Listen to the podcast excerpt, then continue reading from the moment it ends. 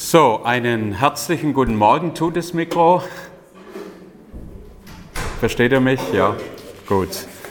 Ich freue mich sehr, dass ich diesen Gottesdienst mit euch feiern darf, dass meine Eva heute mitkommen konnte. Das letzte Mal haben wir uns in der Mennonitenkirche getroffen. Ich habe ja schon vorgeschwärmt von der Anfahrt am Rhein entlang, aber jetzt auf dieser Anfahrt haben wir nicht viel vom Rhein gesehen. Ähm, aber äh, es ist schön, bei euch zu sein. Wir haben einleitend den Psalm 89 gehört, wenn ihr euch noch daran erinnert. Da haben wir Gottes Macht und Stärke, die da ist für uns, gehört. Und dann haben wir viele Lieder gesungen, wo wir unserem Herrn Jesus gedankt haben für das, was er für uns getan hat. Ähm, und es ist einfach gut, sich das immer wieder zu vergegenwärtigen, dass wir nur durch Gottes Gnade, durch Gottes Liebe diesem mächtigen, starken Gott begegnen können, weil er uns den Weg gebahnt hat. Ich möchte euch eine Geschichte aus dem Neuen Testament vorlesen, aus dem Markus-Evangelium Kapitel 2. Da heißt es, nach einigen Tagen ging Jesus wieder nach Kapernaum hinein. Es wurde bekannt, dass er im Hause sei. Und es versammelten sich viele, sodass sie keinen Platz mehr hatten. Nicht einmal vor der Tür. Und er sagte ihnen das Wort, und sie kommen zu ihm und bringen einen Gelähmten von Vieren getragen, und weil sie wegen der Volksmenge nicht zu ihm hinkommen konnten, deckten sie das Dach ab, wo er war. Und als sie aufgebrochen hatten, lassen sie das Bett hinab, auf dem der Gelähmte lag. Und als Jesus ihren Glauben sah, spricht er zum gelähmten Kind, deine Sünden sind vergeben.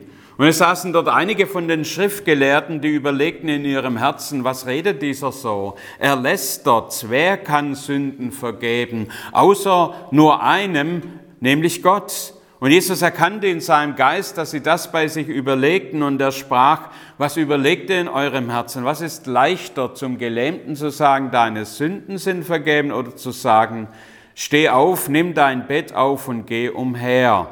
Damit ihr aber wisst, dass der Sohn des Menschen Vollmacht hat, auf der Erde Sünden zu vergeben, spricht er zum Gelähmten, steh auf, nimm dein Bett auf, geh in dein Haus. Und er stand auf nahm sogleich das Bett, ging vor allen hinaus, sodass sie außer sich gerieten und Gott verherrlichten und sagten, so etwas haben wir noch nie gesehen. Himmlischer Vater, wir danken dir für diesen Morgen. Wir danken dir für deine Liebe für uns und für jeden Einzelnen. Wir danken dir, dass du deinen Sohn Jesus Christus in diese Welt gesandt hast, um uns zu dienen, um uns zu erlösen, um uns zu retten. Jesus, wir danken dir, dass du bereit warst zu kommen, all die Herrlichkeit des Himmels zu verlassen. Und Jesus, wir danken dir auch für dein Wort und für die Geschichten, die wir hier lesen können, wie du gehandelt hast. Und so lass uns lernen, auch aus dieser Geschichte, die wir gerade gehört haben und wecke du in uns Glauben für deine Wunder. Danke, Jesus. Amen. Hier wird uns berichtet, dass Jesus sich in Kapernaum aufhält. Kapernaum ist ein kleines Fischerdorf am See Genezareth, direkt dran gelegen. Viele seiner Freunde kamen von diesem Fischerdorf. Petrus hat wohl dort gewohnt. Und Jesus möchte wohl einfach einen privaten Besuch bei Petrus machen. Da war jetzt nicht ein Gottesdienst angekündigt, sondern das heißt einfach, er ging nach Kapernaum hinein und es wurde bekannt, dass er im Hause sei und im Hause heißt, der hat dort äh, seine Freunde besucht.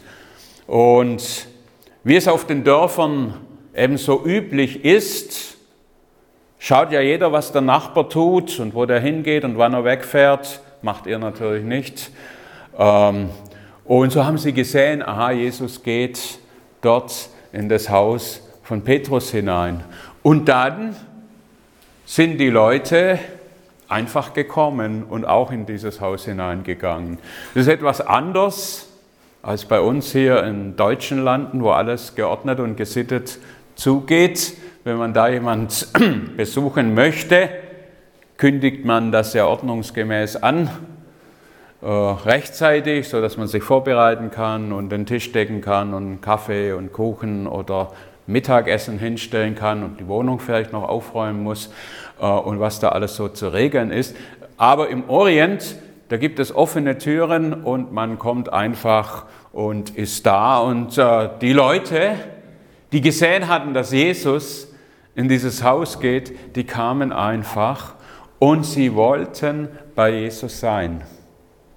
Also der war schon zumindest so bekannt, dass sie sagten, wir möchten gerne zu Jesus kommen. Da, wo Jesus ist, kommen Menschen zusammen. Wenn Jesus in unserer Mitte gegenwärtig ist, in unserem Haus gegenwärtig ist, wenn Jesus mit uns kommt, wo immer wir hingehen, zieht das Menschen an.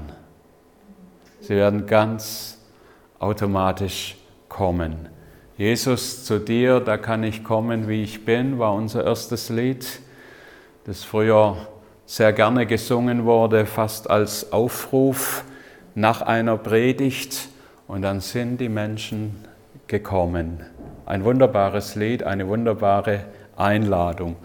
Und dieses Haus oder dieser Wohnraum wird so voll, dass die Menschen keinen Platz mehr haben und bis draußen vor der Türe stehen.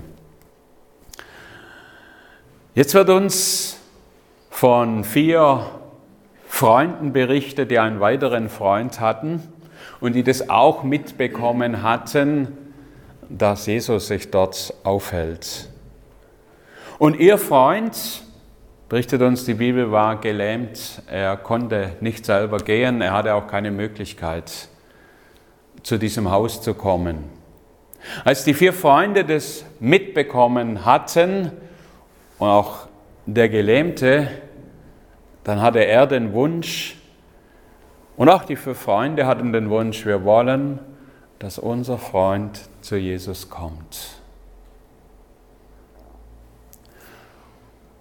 Und meine Frage an uns ist, gibt es auch in unserem Leben solche Freunde oder Bekannte, wo wir den Wunsch haben, ich möchte gerne, dass dieser mein Freund zu Jesus kommt und Jesus kennenlernt. Damit beginnen die Wunder Gottes, dass es Menschen gibt, die bereit sind, andere den Weg zu Jesus zu bahnen. Und dazu gehört auch natürlich das Verlangen. Und ich frage mich schon manchmal auch mich selber, habe ich eigentlich dieses Verlangen noch, dass meine Bekannten, meine Freunde, mein Nachbar Jesus findet? Oder ist mir das, ja, wie sagt man, mit der Zeit, wenn man lange im Glauben ist, dann kann man ja lau werden oder die Begeisterung am Anfang verlieren. Und es sollte nicht so sein. Und ich bete immer wieder, Jesus, ich möchte Menschen zu dir führen. Und dann entstehen auch immer wieder Gelegenheiten an den unmöglichsten Orten, nicht nur in der Kirche im Sportstudio, wenn ich dort bin. Auf einmal komme ich mit jemand in ein Gespräch über die Taufe, äh, der ganz frisch im Glauben ist und sagt, ja, er möchte diesen Weg mit Jesus gehen. Und da haben wir schon überlegt, wie wir das machen, wenn es dann wärmer wird. Jesus begegnen im Alltag. Ich möchte Menschen zu Jesus führen. Manche sind gelähmt, nicht am Körper, aber in ihren Gedanken, sind voll mit Depressionen, sind handlungsunfähig. Und da braucht es Freunde, die sie begleiten, die mit ihnen gehen.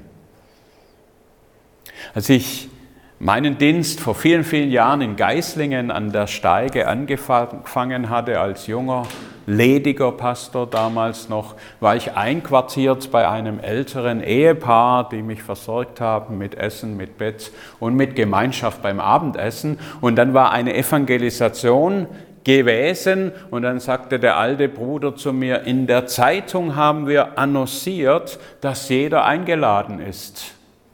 Aber die Leute sind nicht gekommen. Obwohl es ja dort stand, das war irgendwie so, so einfach und doch hat es mir so nach. Also offensichtlich kommen die Leute nicht automatisch, wenn das in der Zeitung steht oder auf den Plakaten steht, äh, sondern es braucht da wahrscheinlich oftmals noch einen weiteren Impuls, nämlich diese vier Freunde, die jemand an der Hand nehmen und ihn begleiten. Was hat es für sie bedeutet? Sie wussten ja nicht, Jesus hatte sich ja jetzt nicht angemeldet, dass er an diesem Morgen kommt. Es hat zunächst einmal für sie bedeutet, sie mussten ihre Arbeit, das, was sie gerade zu tun hatten, unterbrechen. Und sie mussten ihre Zeit, das ja bei uns hier ein ganz besonderes Gut ist, diese Zeit mussten sie zur Verfügung stellen. Und es ist nicht selbstverständlich. Und ich stelle immer wieder fest, dass wenn die Menschen spüren, hier ist jemand, der mir tatsächlich zuhört und für den das nicht nur eine rhetorische Frage ist, wie geht es dir, und der eigentlich gar keine Antwort erwartet, sondern der tatsächlich interessiert ist, wie geht es mir, dann stelle ich fest, dass dann Leute, wildfremde Leute, mir ihr ganzes Leben erzählen, ihre Probleme, ihre Sorgen, ihre intimsten Dinge. Zeit. Niemand hat Zeit. Wenn du zum Arzt gehst, hoffe, dass du es nicht allzu oft musst, mir ist es schon bei den wenigen Malen, wo ich dort sein musste, so gegangen, dass er mich kaum angeschaut hat, hat in seinen PC reingeschaut, hat er die Diagnose vom letzten Mal gelesen, dann hat er, und was gibt es heute? Äh, ja, und kaum hatte ich etwas gesagt, da hat er schon gesagt, okay, dann tun wir das Medikament verschreiben oder das, und ich war schon wieder aus der Tür draußen. Keine Zeit keine Zeit bei den Behörden, keine Zeit da, wo wir hinkommen. Sie nahmen sich Zeit. Wenn wir Menschen zu Jesus führen wollen, bedeutet das, dass wir auch Zeit investieren müssen. Dass wir sie vielleicht einmal einladen, zu uns mit ihnen Kaffee trinken, ohne jetzt gleich ein gewaltsames Bekehrungsgespräch zu machen, sondern einfach mal von Mensch zu Mensch begegnen, hören, wie geht's und dann sich langsam vortasten. Die vier unterbrachen ihren Arbeitsablauf. Dann, das nächste, was ich bei ihnen sehe, ist, es war mit Mühe verbunden. Er war ja gelähmt, es gab keine Rollstühle oder diese modernen Hilfsmittel, sondern der lag auf seiner Matte und das heißt, sie mussten ihn tragen. Sie mussten ihn durch die Gassen Kapernaums mit ihrer Muskelkraft tragen, in der Hitze, in der Wärme. Das war anstrengend. Es war mit Mühe verbunden. Wie lange der Weg war, weiß ich nicht, aber da ist Schweiß geflossen. Und ich kann mir vorstellen, da war auch Unverständnis da von den Zuschauern. Die haben ja jetzt beobachtet, was machen die vier, die Tragenden bei der Hitze. Vielleicht haben manche gesagt, was macht ihr mit dem armen Mann, der ist doch schon geplagt genug, jetzt schleppt er ihn da noch. Es findet nicht immer Verständnis, wenn wir Menschen auf den Weg zu Jesus begleiten wollen. Das kann Verachtung mit sich bringen, das kann Spott mit sich bringen, das kann all diese Dinge mit sich bringen. Sie haben sich davon aber nicht abhalten lassen. Sie gingen hin und nahmen ihn mit. Wir haben in der Gemeinde in Geislingen, wo ich fast 30 Jahre Pastor war, auch uns immer wieder Gedanken gemacht, wie können wir Menschen erreichen außerhalb unseres normalen Gemeindekreises. Und dann haben wir Dienstagmorgens ein Frühstück begonnen. Ein Frühstück, zu dem wir andere eingeladen haben, kostenlos. Und wir haben auch Lebensmittel bekommen, ähnlich wie die Tafel das heute tut, von verschiedenen Geschäften. Teils Lebensmittel, die kurz vor dem Ablauf waren, aber manche Geschäfte, als wir ihnen unsere Idee sagten, sagen, haben uns extra Backwaren gegeben, Wurst gegeben, all die Dinge, die wir brauchten und so viel, dass wir den Besuchern noch Lebensmittel mitgeben konnten. Zu unseren besten Zeiten kamen über 100 Menschen jeden Dienstagmorgen. Immer wieder andere. Alle kulturelle, religiösen Hintergründe. Und Gott hat in diesem Frühstück, wo wir dann auch immer nach dem Frühstück jemand so kurz zeugnishaft erzählt hat, was Gott in seinem Leben getan hat, in diesem Frühstück haben wir ganz, ganz viele Menschen auf dem Weg zu Jesus begleiten dürfen. In Geislingen, da gibt es ein Obdachlosenheim, das genau am anderen Ende der Stadt war, wo wir unseren Gottesdienst hatten. Dort hat die Stadt Menschen untergebracht, die aus irgendwelchen Gründen ihre Wohnung verloren hatten oder keine Wohnung hatten. Und die waren dort recht primitiv, muss man sagen, in einzelnen Zimmern untergebracht. Und dann kam irgendwann der Gedanke auf, wie wäre es, wenn wir nicht zu diesen Menschen hingehen würden, und die kommen wahrscheinlich jetzt nicht zu uns, weil das ihnen zu teuer, das Busgeld und äh, auch der Weg zu anstrengend. Und haben wir den Gedanken gehabt, wir könnten ja Lebensmittel dorthin bringen. Und als wir dann dort waren, haben wir gesagt, ja, wir könnten ja eigentlich auch die kochen, die Sachen, die wir jetzt haben, und mit den Menschen essen. Und so hat es dann auch tatsächlich funktioniert und wir hatten über lange Zeit dort wie einen Hauskreis im Obdachlosenheim. Einer, ich kann, könnte viele Beispiele erzählen, aber ich möchte euch eines erzählen. Einer unserer Gäste dort war kurz, etwa 60 Jahre alt, Alkoholiker, und er kam auch immer mit zum Essen dazu. Und das Wort und auch einfach unsere Liebe, unsere Herzlichkeit hat sein, hat sein Herz berührt. Und irgendwann war unsere Weihnachtsfeier, Adventsfeier angestanden und dann haben wir ihn gefragt, ob er nicht Freude hätte, mitzukommen in die Gemeinde und mit uns Advent zu feiern. Wir holen ihn ab. Und er ließ sich einladen und sagte, ich komme, ich komme mit. Und es war eine ganz normale Weihnachtsfeier mit schön gedeckten Tischen, Lieder am Anfang und die Kinder führen was auf und ähm, also kein, keine große Sache. Und der Mitarbeiter, der ihn dann abends wieder zurückbrachte, schrieb dann Folgendes, ich lese euch das mal vor. Heute hat es Kurt total erwischt. Er hat bei unserer Weihnachtsfeier weinen müssen, sagte er. Er sagte, das war die beste Weihnachtsfeier überhaupt. Er wurde total angerührt. Alles, selbst die Lieder, die er nicht verstand, haben ihn berührt. Immer wieder sagte er, das war die beste Weihnachtsfeier überhaupt. Alles das, was ich früher auf Weihnachtsfeiern erlebt habe, war nur Saufen.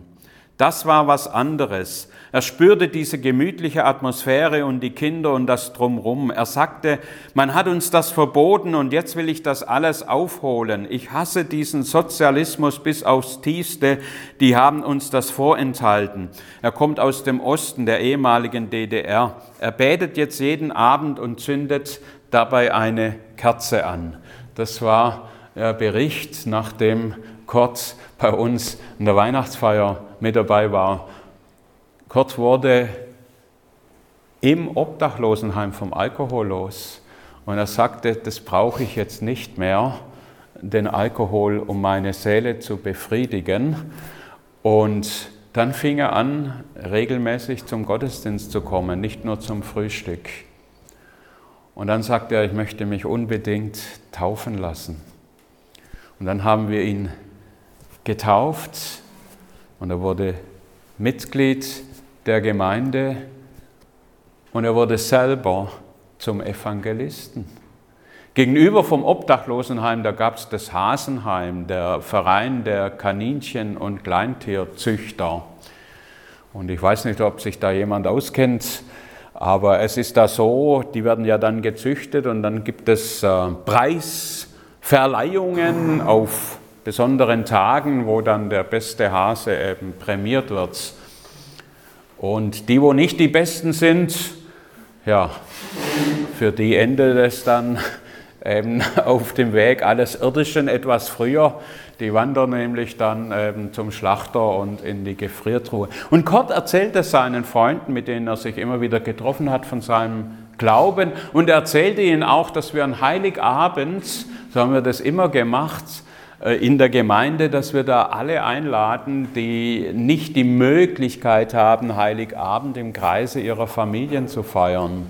Und jedes Heiligabend waren bei uns auch so an die 100 Leute und wir haben den Essen gegeben und einfach Gemeinschaft mit ihnen gehabt. Und Gott erzählte ihnen das und dann haben sie gesagt, wir haben noch ein paar Hasen, die könnt ihr haben für Heiligabend. Und dann gab es Hasenbraten. Meine Frau und andere haben die dann schön ausgebeint. Und Irgendwann bekam ich die Nachricht, neuen Anruf, Kurt ist tot. Er ist heute Nacht verstorben, dort im Heim. Und es gab keine Verwandtschaft, zumindest keine Verwandtschaft, die bereit war, hier irgendetwas für die Beerdigung zu bezahlen. Wir haben eine kleine Feier gemacht bei uns im Armenfrühstück, wo wir an ihn erinnert haben mit Bild und Kerze. Und ich kann euch eines sagen, ich werde kurz in der Herrlichkeit wiedersehen. Und da freue ich mich drauf. Und das ist nur ein Beispiel. Ich könnte jetzt ganz, ganz viele Beispiele erzählen von Menschen, die ganz besonders in unserem armen Frühstück oder wir haben es einfach Frühstücksgottesdienst genannt, um das nicht, die die Liebe Gottes erfahren haben und durch die Liebe Gottes verändert worden. Da waren Leute dabei, die haben gesagt, sie hätten sich eigentlich das Leben nehmen wollen. Aber jetzt zählen sie wieder einen Sinn. Und sie haben erzählt, wie ihre Familie sagte, du bist so anders geworden. Was ist mit dir los? Die Liebe Gottes. Ich möchte euch, möchte mich, predige immer auch ermutigen, dass wir unsere Zeit, unsere Kraft in Menschen investieren. Es beginnt, dass wir anfangen, für sie zu beten. Ich bin jetzt wieder Pastor einer ganz kleinen, gleiche Größe wie hier, Gemeinde in Donsdorf, eine Gemeinde, die wir von Geistingen aus gegründet haben. 20 Leute, 15, 20, Reimer war schon bei uns und Uli.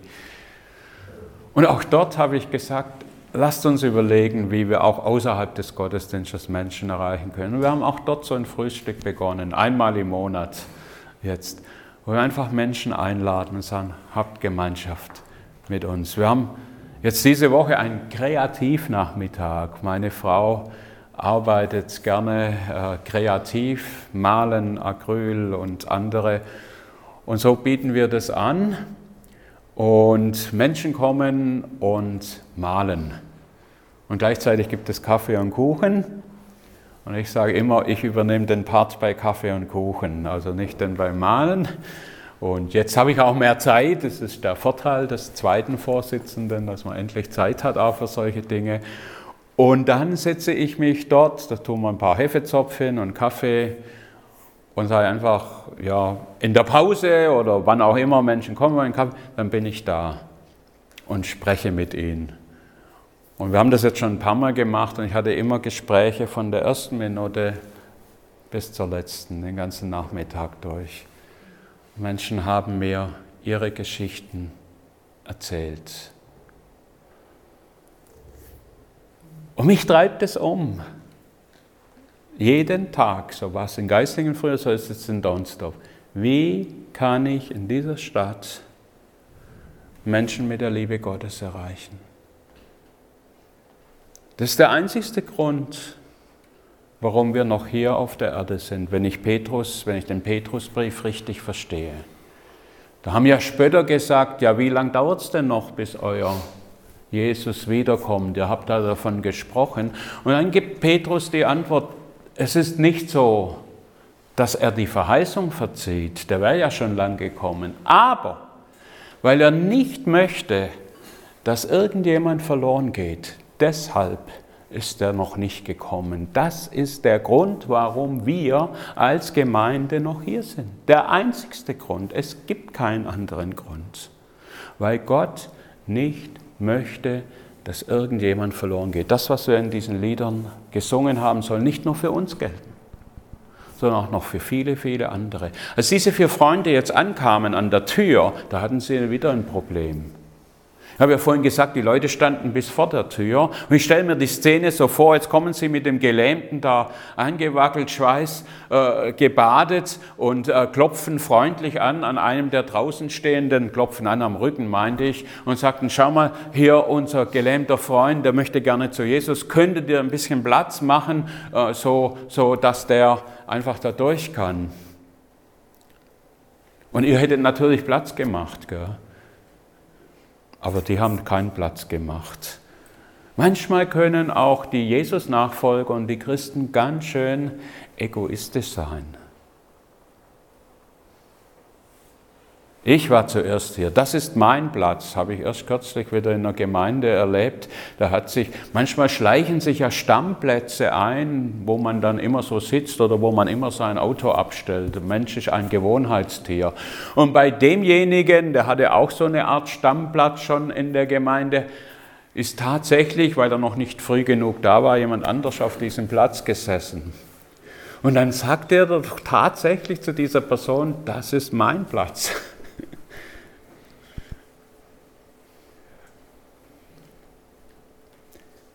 Egoismus.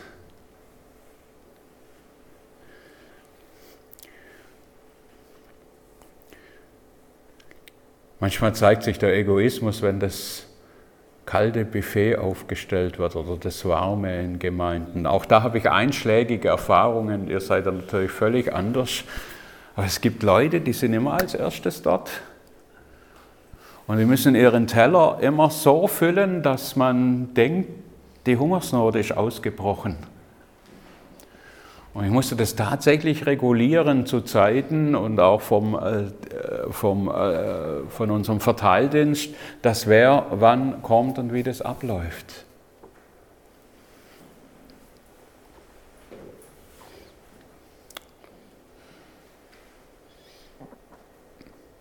Es gibt Leute, die sind immer beim Gebetsaufruf als erstes vorne. Ist ja nicht schlecht, ja, wir sollen ja für uns beten. Vielleicht ist manchmal auch gut, jemand anderem zunächst den Vortritt zu lassen.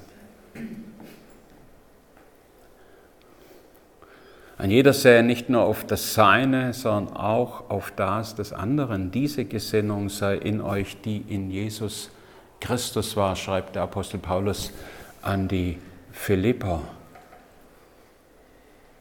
Diese Rücksichtsnahme, wo ich auf meinen Vorteil auch mal verzichte oder auf mein vermeintliches Recht. Viele Menschen, und ich rede mit vielen, sind enttäuscht von der Kirche, wenn man über den Glauben mit. Und, und wenn ich dann frage, ja, was ist los, was, dann fäng, fangen sie an und sagen, ja, der, hat, der ist so fromm, tut er, und dann hat er mich so behandelt im Geschäft, oder dann hat er so reagiert, dann hat er so gehandelt. Wie kann das sein? Und das muss uns zu denken geben. Und nicht nur in den Großkirchen laufen die Mitglieder in Scharen weg, sondern wenn wir ehrlich sind, geschieht es auch in den Freikirchen oft. Und wir werden Menschen enttäuschen, weil wir fehlerhaft sind, ich auch. Und trotzdem sollen wir achtsam miteinander umgehen. Rücksicht aufeinander nehmen. Warum nicht mal den einladen, der sonst nie eingeladen wird? Ich erzähle euch noch eine Geschichte von meinem leiblichen Bruder Manfred, der zwischenzeitlich schon in der Ewigkeit ist. Manfred war schwer krank. In einer so großen Palette, der Krankheitsbericht hat so viele Seiten umfasst, das wollte er gar nicht lesen. Trotzdem ging er mit seiner letzten Kraft immer wieder zum Gottesdienst. Und er war jemand, da hat sich niemand, sage ich mal, jetzt so groß gekümmert, der saß dort. Und dann kam ein Neuer in die Gemeinde. Und dieser Neue hatte selber ganz viel Leid erlebt, seine Ehe war auseinandergegangen, es ging ihm auch nicht gut und er kam dorthin. Und dann hat er gesagt, ich will schauen, ob es in der Gemeinde jemand gibt, dem es noch schlechter geht als mir. Und dann hat er meinen Bruder entdeckt. Und dann hat er sich von diesem Tag an bis zu seinem Tod, bis jetzt noch, dass er die Grabpflege macht, um meinen Bruder gekümmert, ihn besucht, wo sonst fast niemand kam, auch niemand von den Pastoren großartig, muss ich einfach sagen. Ich sage euch nicht, welche Gemeinde. Den sehen, der die größte Not hat und sich um ihn kümmern. Was ist, sagt Jesus, wenn er nur die einladet, die sowieso freundlich und nett zu euch sind? Feiert mit denen, die es euch nicht, das gilt auch für die Gemeinde, wieder vergelten können, die es euch nicht belohnen können. Ich bin ja langjähriger Pastor, da erlebt man vieles. Reimer kennt euch ähnliche Geschichten. Tragisch für mich waren oft Hochzeitsfeste. Du sagst, was ist an einem Hochzeitsfest tragisch? Das ist doch schön. Ja, es ist schön. Es ist schön für alle, die, die eingeladen sind. Und ich habe erlebt, wie eben dann in der Gemeinde eine gewisse Gruppe eingeladen wurde und eine gewisse nicht. Und dann kamen die Menschen zu mir und sagen, warum werde ich nie eingeladen? Als wir unsere Hochzeit feierten, Eva und ich, da haben wir alle eingeladen, die ganze Gemeinde und alle unsere Armen und alle, die im Umfeld sind in der Gemeinde riesiges, riesiges Fest. Und da kamen unsere Armen, die sonst immer in Schlapperkleider rumliefen, die kamen in Anzug, manche in Krawatte, habe ich sie angeschaut, was ist jetzt los? Sagen sie, ja, wir sind eingeladen. Da habe ich gesagt, ja, schon. Ja, aber das ist für uns so was Besonderes. Wir sind noch nie eingeladen worden.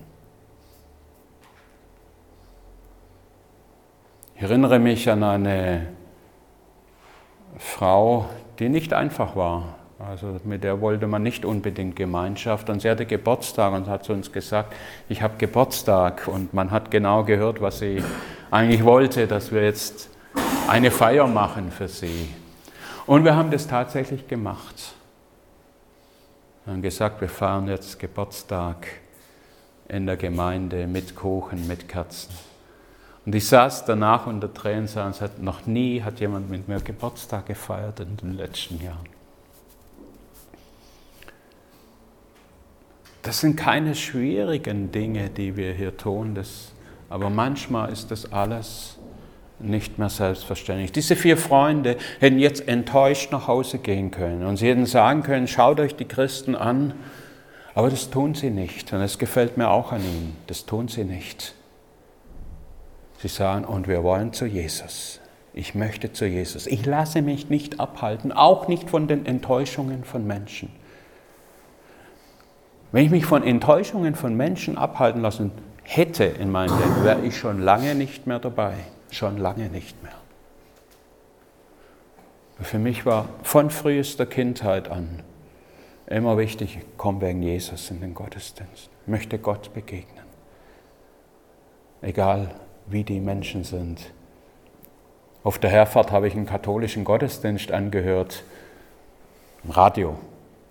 Ich freue mich immer, wenn die Wortlesung kommt, weil da weiß ich, da kommt es und es war ein gutes Wort wieder. Was ich damit meine, ich sage nicht, man kann sich immer aussehen, aber man kann wenn man sagt, ich möchte etwas von Gott bekommen, wird man immer etwas mitnehmen, selbst wenn Menschen einen enttäuschen. Sie decken das Dach ab, das liest sich so einfach, ja. Schwere Schachbeschädigung. Es war klar, sie müssen, der, der das Dach kaputt macht, muss auch bezahlen. Und es war auch klar, dass das vielleicht nicht auf Begeisterung stößt bei allen. Es ist ihnen egal. Ihr Wille, zu Jesus zu kommen, ist so groß. Und dann rieselt es herunter, leise rieselt der Schnee, nicht nur der Kalk und das Blätter und Bäume. Und Jesus geht natürlich zurück und die Leute auch. Und da ist das, die Öffnung und dann lassen sie ihren Freund nochmal einen Akt des Glaubens, den Gelähmten aufs Dach hinauf und herunter. Also der Gelähmte, der wollte auch unbedingt. Sie lassen sie ihn vor Jesus. Und da heißt es, und als Jesus ihren Glauben sah, der Glaube war sichtbar geworden, da spricht er zu den Gelähmten, deine Sünden sind vergeben, was großes Entsetzen hervorruft, weil die christliche Geheimpolizei, die immer mit dabei war, die Schriftgelehrten und Pharisäer sofort sagten, ja, Sünden vergeben, das kann ja nur Gott.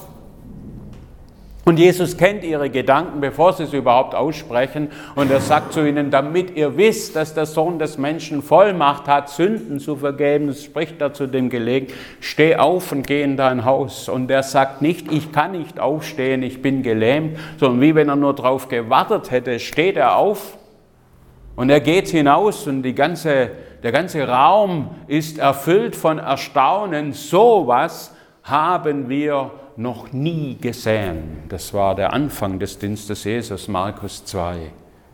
Ein gewaltiges, wunderbar geschehen. Das Wichtigste war, und es war, kommt es als erstes, deine Sünden sind vergeben. Wir können kerngesund sein und in eine Verlorenheit gehen und wir können todkrank sein und in die Herrlichkeit gehen. Und das Wichtigste, Jesus sagt das mal ganz drastisch, besser mit einem Auge oder mit einem Bein in die Herrlichkeit zu gehen, als gesund verloren zu gehen. Und deshalb setzt er hier die Prioritäten richtig, Jesus, gleich zu Anfang seines Dienstes und sagt, das Wichtigste ist, dass wir versöhnt sind mit Gott. Und Heilung kann geschehen, geschieht aber nicht immer. Das wissen wir auch. Und warum das so ist, werde ich euch nie erklären können. Wir haben den Auftrag für Kranke zu beten, das tue ich. Und manche werden gesund und manche werden nicht gesund. Und warum das so ist, weiß ich nicht. Und manchmal denkt man, gerade die Besten werden nicht gesund und die, also zum Abendfrühstück, da habe ich erlebt, dass Menschen gesund wurden, ohne großes Aussehen, wo ich gedacht hätte, also die hätte ich jetzt ganz unten auf der Liste markiert und die anderen ganz oben. Warum das so ist, weiß ich nicht. Das ist Gottes souveräne Allmacht und Gnade.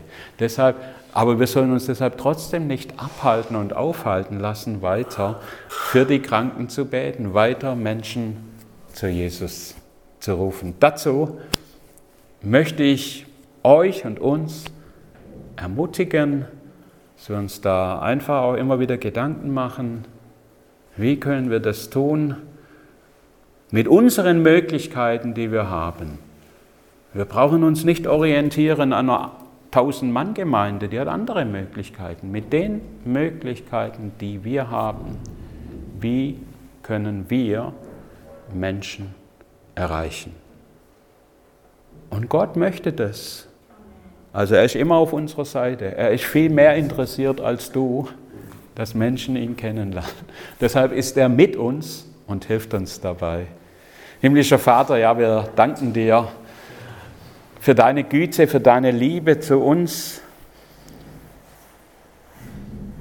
Und wir möchten, dass auch noch viele andere deine Liebe und deine Güte kennenlernen.